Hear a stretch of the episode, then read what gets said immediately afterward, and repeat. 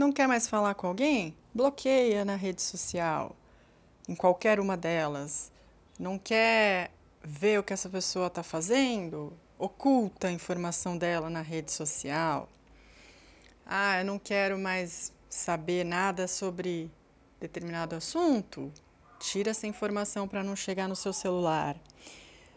Enfim, os dias atuais permitem que nós possamos escolher aquilo que queremos ver, saber, ouvir, só que isso tudo no mundo virtual. A vida real pode ser parecida com a vida virtual nossa, mas a verdade é que no dia a dia não temos como fazer isso. Eu, se eu estou trabalhando numa empresa e eu convivo com várias pessoas e algumas delas uh, eu tenho problema, eu não vou simplesmente apertar um botão bloquear.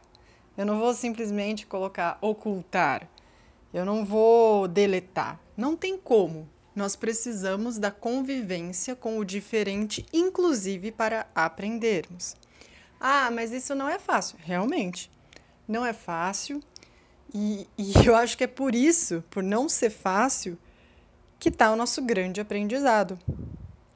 Porque pensa comigo, se tudo fosse simples, se tudo fosse fácil, se tudo fosse, ah, tá, tá tudo certo, cadê a experiência, o aprendizado, a tentativa, o erro?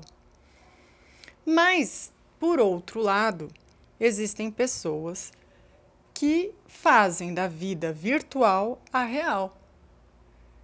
Então, o mundo delas se tornou o mundo do Facebook, do WhatsApp, o mundo do, do, site X, do site Y, do canal do YouTube.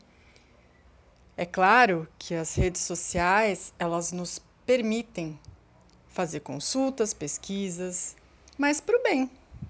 Agora, quando a gente transforma a nossa vida nisso, aí a gente precisa tomar um pouco de cuidado para que isso não vire um vício ou uma armadilha para nós mesmos.